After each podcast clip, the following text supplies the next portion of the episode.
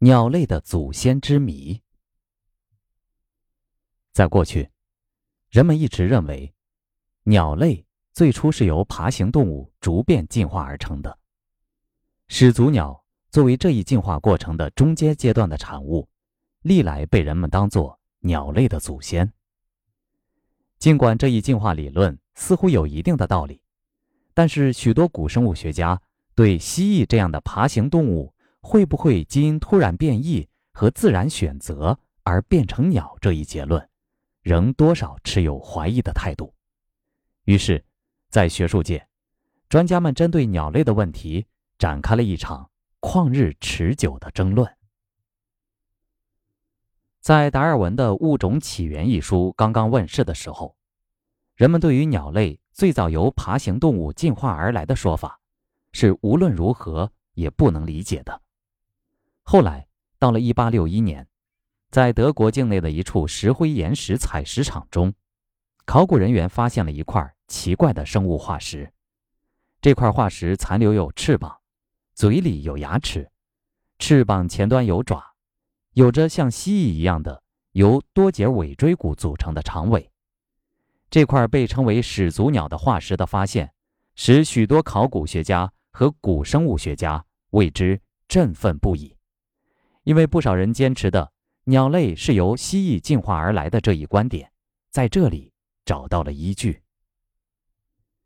但是在今天，这个已被人们广泛接受的观点突然失去其权威性了，因为在一九八六年，美国的考古学家在德克萨斯州发现了一种比始祖鸟还古老七千五百万年的鸟类的化石，并给它定名为原始鸟。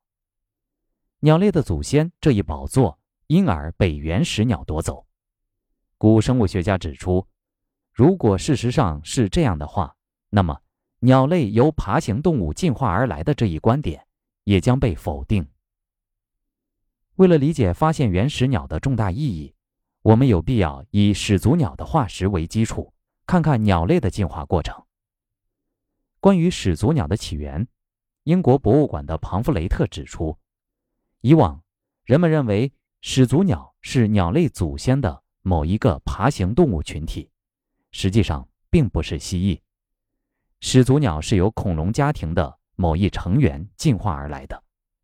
始祖鸟与恐龙既是远亲，又是近邻，它们都起源于草齿类。不可否认，始祖鸟与一种被称作虚骨龙的小型恐龙，在骨骼上。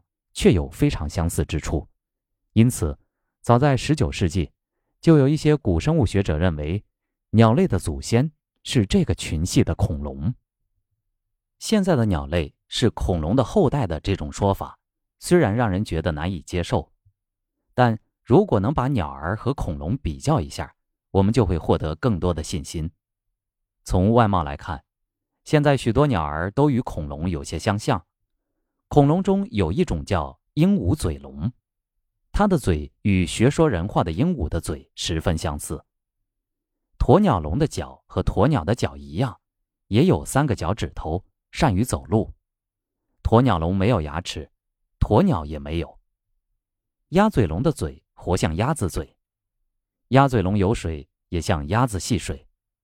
鸟类有毛，生活在十八亿年前的连龙也是全身长毛。鸟类的骨骼是中空的，这样可以减轻体重，便于飞翔。早期的一些恐龙的骨骼也是中空的，科学家把这种恐龙称之为虚骨龙类。虚骨龙轻巧机灵，外貌和身体结构很像鸟。在探索鸟类起源的过程中，争论的焦点是锁骨问题。鸟类的左右锁骨相互粘连，是 V 字形的。愈合锁骨十分发达，而恐龙的锁骨则因退化而完全消失了。对此，持鸟类起源于恐龙的观点者认为，恐龙类和鸟类都来源于草齿类，只是在后来的进化中，它们的锁骨才发生了不同的变化。不能仅凭这一点就说恐龙不是鸟类的祖先。可是。当上述观点提出来以后，有的科学家又发现了一些带有锁骨的虚骨类恐龙。化石分析表明，始祖鸟与虚骨龙的骨骼有明显的共同之处，但是其中的许多特征是草齿类生物所不具备的。这样一来，又推翻了以前的关于恐龙与鸟类都起源于草齿类的观点。后来，当原始鸟的化石发现以后，持不同观点的专家学者们纷纷转移视线。试图从原始鸟的身上找出新的理论突破。古生物学家经过分析原始鸟的化石后，惊奇地发现，原始鸟与始祖鸟相比，具有许多更接近鸟类的特征。首先，原始鸟类具有始祖鸟无法比拟的胸骨和龙骨凸起特征，而且非常大。更为重要的是，它还生有一种奇怪的肩骨，这是由于。撑起羽毛的肌肉沿肩骨通过，因而一般鸟类的肩骨都很大。在这一特征上，原始鸟与现代鸟十分相似。其次，原始鸟的骨骼也是中空的，并且具有与飞翔有关的骨骼特征。另外，原始鸟除残留有普通鸟类所具有的一些特征外，还残存着一些。爬行类动物所具有的特征，例如其尾巴很长，有与脊椎牢牢相连的坐骨，似爬行类动物等等。